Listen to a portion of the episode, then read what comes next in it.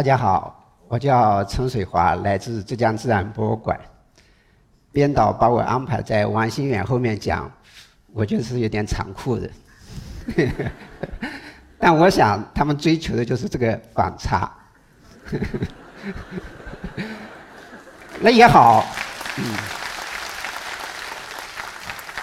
我们大家就换个口味，啊。下面我跟大家分享一个关于鸟类。和海洋的故事，这个故事呢，我想从两千年六月的马祖列岛开始。当年有个叫做梁杰德的台湾摄影师，他到马祖列岛拍摄燕鸥纪录片，这就是他拍摄的一个场景。一大群的大凤头燕鸥正在孵蛋，但是他在后期的影片处理过程当中，他发现有一只鸟类的羽色偏白。他开始以为是曝光和显示的问题，后来经过反复的比对，发现它的显示和曝光是没有问题的，其实是这个鸟类有问题。他最后证实这只鸟类是一只已经消失了六十三年之久，被很多鸟类学家认为已经灭绝的鸟类，它叫做中华凤头燕鸥。大家可以看一下，它跟大凤头燕鸥，它都叫凤头燕鸥，你看都有个凤头。但是它的羽色是偏白的，更重要的是它嘴尖是黑色，不一样的。那么中华凤头燕鸥最早为人所认知是在1861年，当时有个叫做波恩斯坦的博物学家，他受荷兰国家自然博物馆的委托到印度尼西亚采集标本。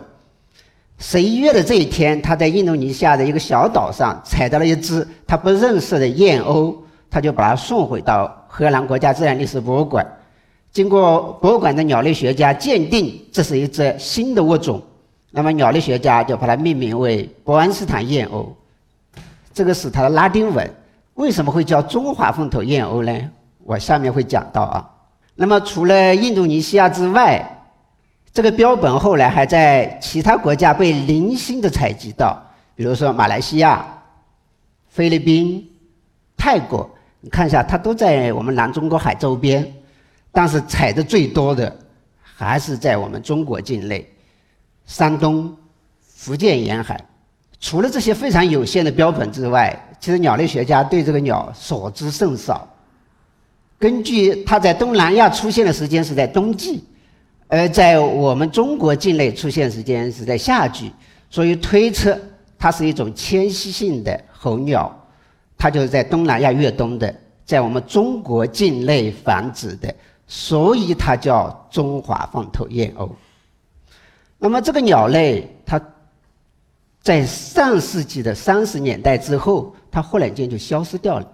它最后一次被证实存在于世，是在一九三七年。一九三七年的时候，当时的北京近生生物研究所。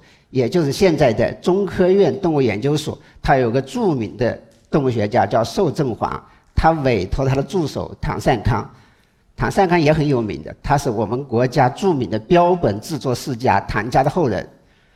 唐善康就在青岛外海的莫关岛跟胶州湾六季七月份，一共采集了二十一只的中华凤头燕鸥标本。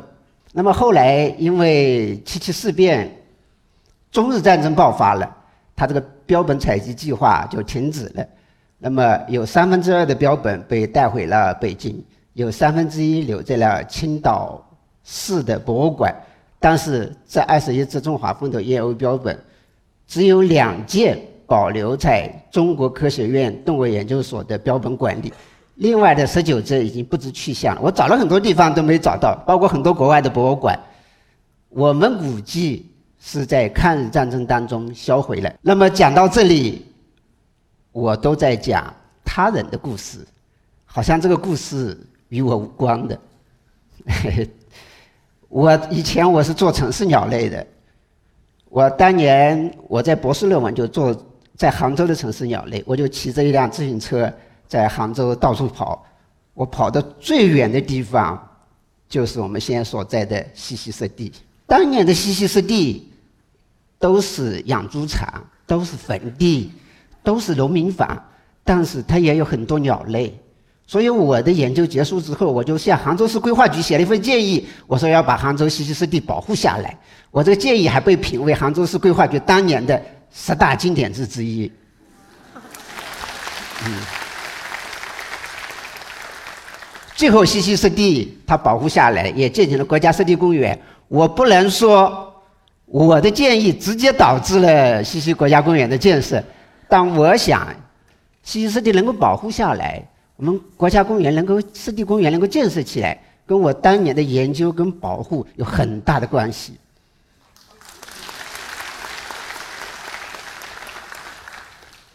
那其实一辈子做城市鸟类也挺好的，因为有很多有趣的问题，而且更重要的是，它不怎么花钱，你就骑着一辆自行车到处跑就可以了。做科学研究最怕的申请不到经费是吧？你申请不到经费也没关系，也可以做。我从来没想过有一天我会到很遥远的那些海岛上去。那么，直到两千零二年夏天，一个人物的出现，他就改变了我的人生轨迹。嗯，两千零二年夏天的时候，有个叫严聪威的台湾鸟类学家，他到我博物馆来看我。然后给我讲起了就是这个中华凤头燕鸥的故事。他说，在两千年的时候，这个鸟类在马祖列岛发现的，是当年轰动一时鸟类学界的大新闻啊！我我也算鸟类学界的，但我当时好像不知道。啊，嗯，他说在马祖列岛发现的时候是八只成鸟，四只幼鸟。所以数量非常的少，所以据估计全球数量不足五十只，还处于极度濒危的状态。又因为它数量非常少，踪迹又很神秘，所以它又被称为神话之鸟。所以神话之鸟的故事对我很有吸引力啊。他又向我提了个建议，他说浙江是位于山东跟福建之间，山东一九三七年不是采到标本了吗？福建马祖列岛就在靠近福建沿海嘛，而且有三千多个岛屿，这些岛屿上很有可能还存在着中华凤头燕鸥。你要是发现的话，肯定也是个大新闻。我想这太好了，我在城市里待的也太久了，所以就从此开启了长达十四年的海上追寻中华凤头燕鸥的旅程。那么我们调查是从两千零三年六月开始的。我们开最开始是从这个舟山群岛，在我们北边嘛，舟山群岛一千三百多个岛屿，我就第一年我调查了大约六百多个岛屿，但是六百多个岛岛屿调查下来，我并没有找到中华凤头燕鸥，我只看到三百多只的黑尾鸥，黑尾鸥其实在浙江沿海是很常见的。其实我们第一年的调查，我们是缺乏经验的，而且。也是很不认真的。为什么说不认真啊？看一下我们这张这个调查组成员，这都是我博物馆同事。我们博物馆在西湖文化广场，大家都知道的，不算大也不算小。就鸟类学家肯定没那么多的嘛，一个萝卜一个坑。所以这里边除了鸟类学家之外，还有植物专家，还有两爬专家。其实我我当年是从博物馆里申请了一点启动经费，啊，那么去调查一下海岛生态，那顺便找一下中华凤头燕鸥。我真没觉得我有那么好的运气啊，被我找到这么少的神话之鸟。其实我们调查，我后来发现啊，其实确实很缺乏经验，我们不知道怎么找海鸟啊。所以我们一见到荒岛，我们就登上去。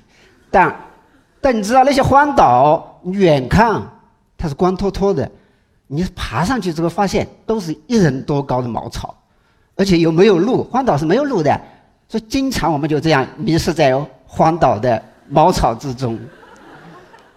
我们第二个缺乏经验是我们不知道荒岛其实没有码头的，所以我们开始为了安全，我们会雇很大的一个铁皮船。但铁皮船是怕跟研究碰触的，所以它很难登岛。那么后来我们就雇小小木船。我这张照片是想显示登岛真的是非常危险，就是你小木船，你碰到大浪的时候是一直颠簸的，你没有码头，你要往上跳，你必须在那个船颠簸最高的时候你往上跳，你下来的时候也要等到颠簸最高的时候你再往下跳，一不小心可能掉到海里去了，掉到海里去不是掉到西湖里去，他是要没命的。二零零四年，我们又对这个舟山群岛南部的差不多七百多个岛屿进行调查了一遍。这一年呢，我们零零星星看到一些其他海鸟的，包括黑尾鸥、褐翅燕鸥跟粉红燕鸥，但是数量其实还是非常稀少的。本人通过这两年调查，我们没找到这个中华凤头燕鸥。本来我们这个调查计划也就这么结束了，因为我们的经费启动经费也差不多用光了。但是转机出现在随后的八月初。八月一日，这这天我记得非常非常牢，因为我们当年应象山县海洋局在宁波啊，象山县海洋局的邀请，到他们刚刚建了一个九山列岛省级自然保护区，去帮他们做动植物资源调查。那么前几天我们已经把九山列岛七十多个岛屿都调调查遍了，还剩下最东南的。几个小岛太远了，但是那天有很大的雾，船老大都不愿出海，因为有雾的话出海容易碰到其他船只，那是很危险的。但是那天我们空着也是空着啊，我想那几个岛不去了，总是很遗憾，以后我们说不过去，所以经过我们的软磨硬泡，我们还是去了。去了之后，我们发现满天的燕鸥，有四千多只大凤头燕鸥在我们头顶旋转。那我们上岛之后发现地上都是个蛋，我们数了一下，大约有两千个蛋。所以我前面说有四千只燕鸥，为什么说有四千只燕鸥？嗯，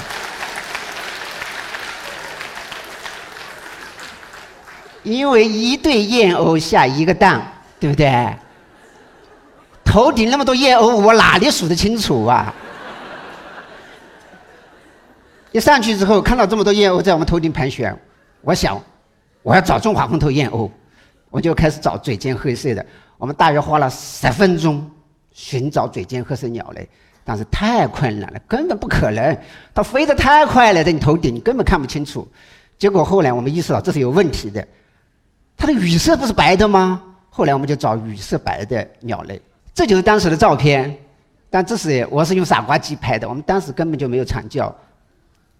羽色白的，那我们就马上认出来了，里面真有羽色白的，大家肯定看不出来吧？在这找不到，是吧？哦，居然有人说能找到，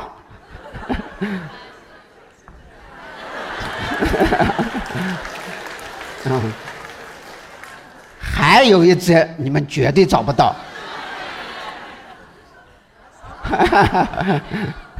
后来我们统计了，大约有二十只的中华凤头燕鸥。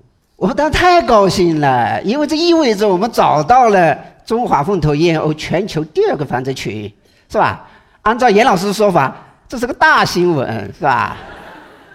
所以当天晚上我们喝了酒，还到海里去游了泳，这其实是非常危险的。嗯。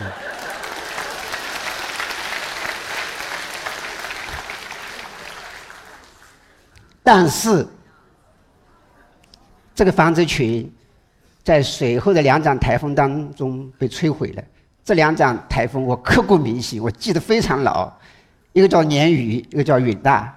我们两场台风之后上岛，岛上只剩下到处滚落的蛋和几只刚刚孵化出来的雏鸟，它已经死掉了。那些二十只中华凤头燕鸥跟四千只大凤头燕鸥，它已经离开了。这是它的伤心之地呀。那么，二零零五年和二零零六年，我们又对浙江南部的一千七百六十多个岛屿扫了一遍。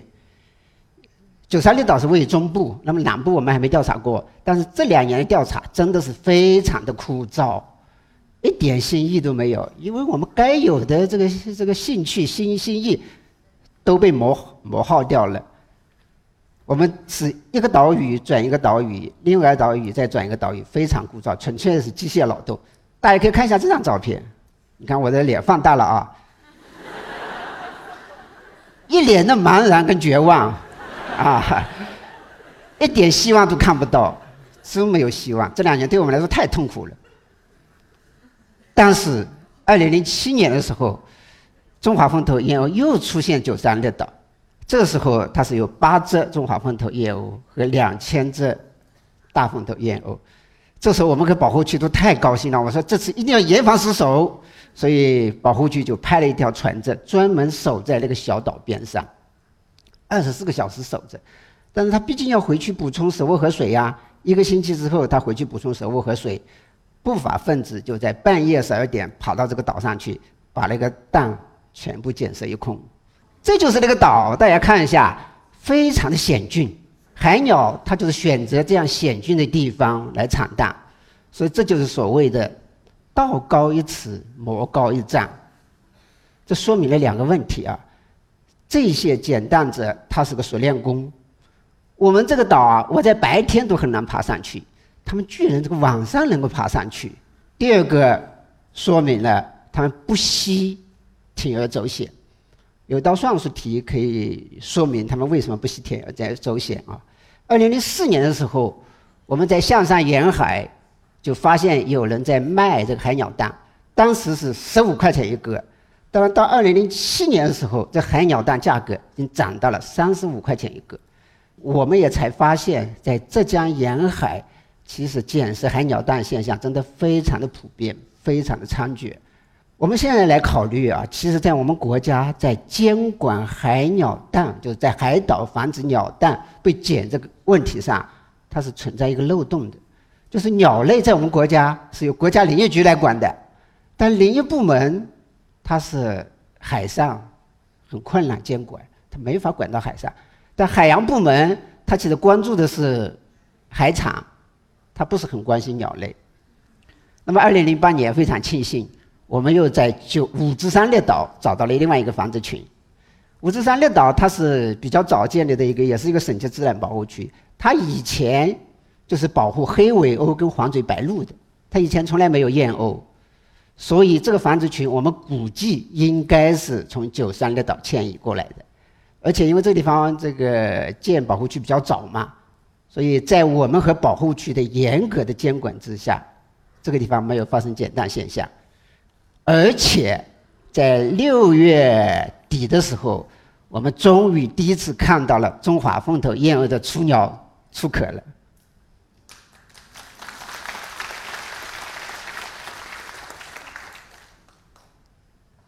在八月初的时候，经过一个多月的抚育，那么小鸟终于成长离岛。当年是有两对在这繁殖，这两对最后都成功的离开了。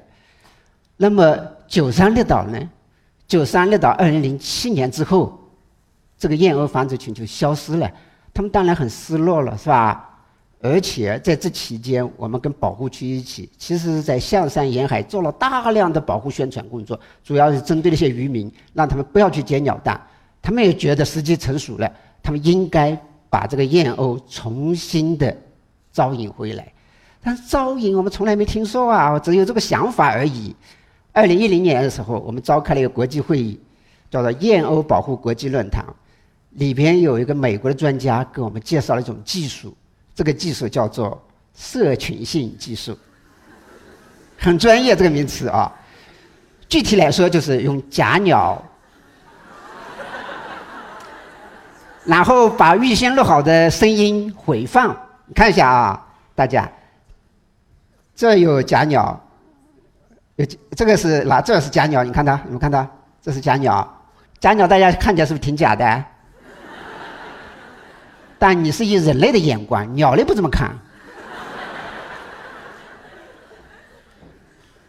你看这只燕鸥，它叼着这鱼在向假鸟求婚。嗯。这只燕鸥更过分，啊，他来真的，啊，我这张照片想说明呢，就这个假鸟其实再假，长得再丑陋。你看，大家可能不知道，这就是假鸟，你们看到？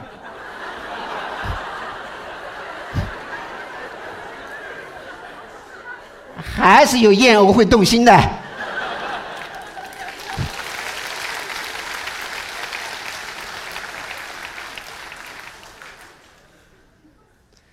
那么这个技术其实在北美很成功。我举两个案例啊。第一个案例就是在俄勒冈周边的哥伦比亚河口，红嘴巨燕鸥就这种鸟类啊，它原来是在上游就拉斯岛这儿啊，它是繁殖的。但在那儿繁殖呢，它会吃大量的鲑鱼的幼苗。鲑鱼也就是三文鱼，大家知道是美国重要的经济鱼类。那么渔民很头痛啊。那么美国俄勒冈州立大学的这个丹尼尔·罗比教授。就后来跟我们的合作者啊，他就把这个燕鸥从 Rice 岛引到了东沙岛。东沙岛它已经靠近海边了，那么引到这儿呢，鲑鱼它从上游到下游的时候，它也逐渐长大了，这个燕鸥它也吃不动了，而且靠近沿海有更丰富的其他食物，这样可以大大的减少它捕食鲑鱼的幼苗。第二个例子就是，他们后来。把这个燕鸥从东沙岛再招引到内陆沙漠的湖泊区域。这个俄勒冈东边其实是个沙漠湖泊区，有很多湖泊。这个湖泊有什么问题呢？就是亚洲鲤鱼存在。大家知不知道亚洲鲤鱼呀？它包括了很多种类：青鱼、草鱼、鲫鱼、跟鲤鱼等等。这些鱼类都是当年从亚洲引进的。它引进的目的是干什么？控制这些湖泊里的水藻。还有清洁水源，但他哪里想到，在亚洲鲤鱼繁殖非常的快，而且每个美国人有个问题，他不吃这种带刺的鱼，所以导致这些湖泊里亚洲鲤鱼成灾。那么，既然这个燕鸥它是会吃这个鱼的幼苗的，他们就把这个燕鸥从东沙岛再引到这个地方来。用它来控制亚洲鲤鱼，这样吃它幼苗之后，亚洲鲤鱼就不至于那么泛滥成灾了。那对于我们来说，我们觉得这个技术也很好，可以用来招引我们中华风头燕。我们怎么做的呢？我们就在九三个岛选了个小岛，这个小岛叫做铁墩岛。九三个岛大家看一下，它离大陆大约是二十公里，船开要一个半小时。我们这个铁墩岛离那个九三列岛的大岛，就是保护站所在地，大约是六公里，开船要四十分钟。然后我们选那个招引场所，就是适合这个燕鸥栖息的。然后我们在这个地方布置了三百多只从美国定制的假鸟啊。我们这假鸟比前面那些要真一点。然后我们用太阳能供电。然后这个播放不断的播放声音设备，播放声音来吸引我们，企图吸引这个大风头燕鸥和中华风头燕鸥到我们这个岛屿上来繁殖。好多人可能会想，你这么做的意义在哪里？你只不过是把鸟从其他地方吸引到这儿来而已，这个鸟并没有增多啊。确实是这个鸟类并没有增多，但是我们是想，这个鸟类假如是在其他地方繁殖的话。除了马祖列岛，除了五指山列岛，我们估计应该还有其他繁殖个体。那么它在其他地方很可能被人家捡了蛋了，在我这繁殖，我起码可以看着它，不让人捡蛋，而且我也知道这个鸟类到底有什么威胁因素威胁到它，而且我们还想知道，通过我们的吸引，是不是还有其他的繁殖个体，我们就可以更准确的估计它的全球总数量。那么，二零一三年的时候，监测人员他没有住在那个小岛上，因为保护区也很担心嘛。我们就住在边上有个大岛，然后在房顶上看对面那个小岛，一直从五月到七月，长达两个月，招引区一点动静都没有。这两个月对我们来说是非常的纠结，真的是非常纠结。我们很期待啊，每天每天都没有，一直到了七月中旬，我们终于失去了信心，因为。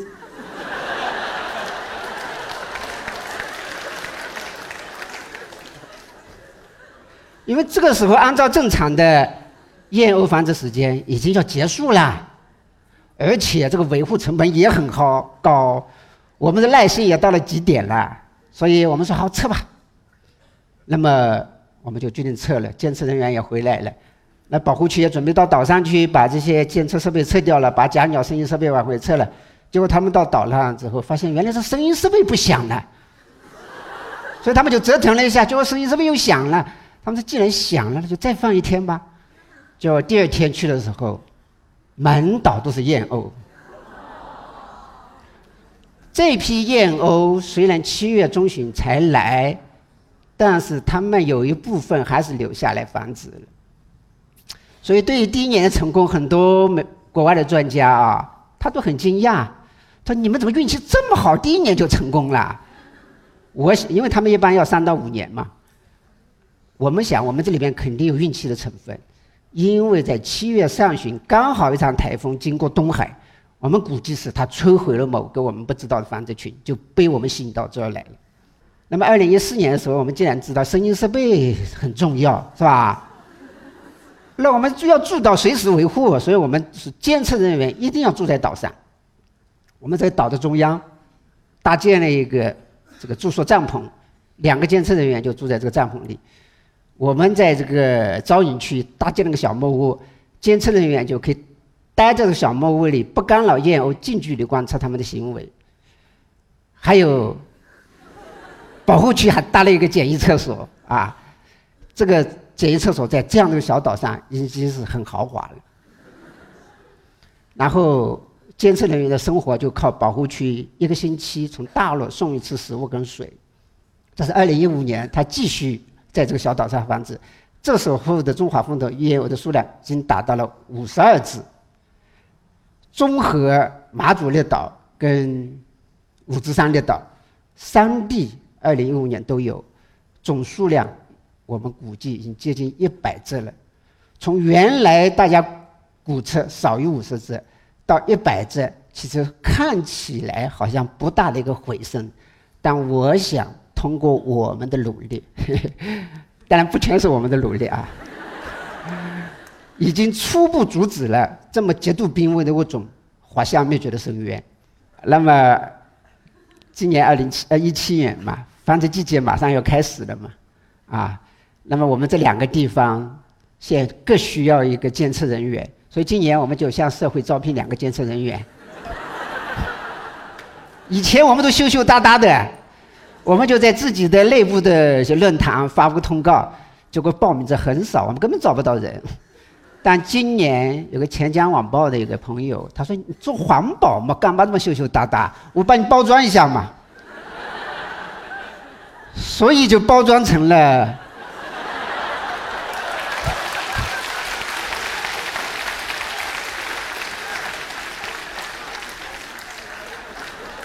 包装成了浙江最有诗意的岗位，他他没说是全球，因为他知道以前有个叫大包胶是吧？有个最诗意的岗位，啊，住海景房，每天拍照看鸟是吧？但我们想，后来一想不对，因为这个新闻一发出去，马上两百多个人来报名了。我们想不对，因为这个工作真的没有那么诗意，它非常艰苦。我可以举三点。一个，因为是在夏天，住在荒岛上，它是没水、没电、没人，它是没法洗澡的，要两个星期才能够到大岛去洗一次澡。第二点，就他们两个人要自己会烧饭，啊，你假如不会烧饭，你可能烧的很难吃吧，是吧？然后你只能吃不易变质的蔬菜，啊，那些新鲜的蔬菜吃不到，你更吃不到荤菜，荤菜一个星期保护期才送一次，因为没有冰箱的嘛。第三个很重要，要除非你非常热爱鸟类，否则你每天面对的是同一个人，这很可怕。你们不知道，三个月每天面对同一个人有多可怕。所以，我们马上又发了个新闻，通过澎湃新闻发了一个，就并不适宜，图好玩别来。但还是有一百多人来继续报名。最后在这，我想跟大家分享一下我关于海洋，就我们身边这海洋的认识和体会。我不知道在座有多少人熟悉海洋。在二零零三年之前，在我的心目中，海洋就应该这样的：海鸥翻飞，海豚翻滚，海豹在懒洋洋的晒太阳。但是我通过四年的调查，我很少看到海鸥翻飞，没看到海豚翻滚，根本就看不到海豹在懒洋洋的晒太阳。正当我要接受这个现实的时候，我觉得这个可能就是正常状态吧，海洋可能就是这样的嘛。但是二零零二年有一次我考察美国，彻底颠覆了我原来的印象。我举几个简单例子，这是一处美国俄勒冈周边非常常见的一个休闲海滩，它就靠近一个小镇，很多人就在这休闲游玩。就在这个海滩边上一个小岛上，就有一大群的。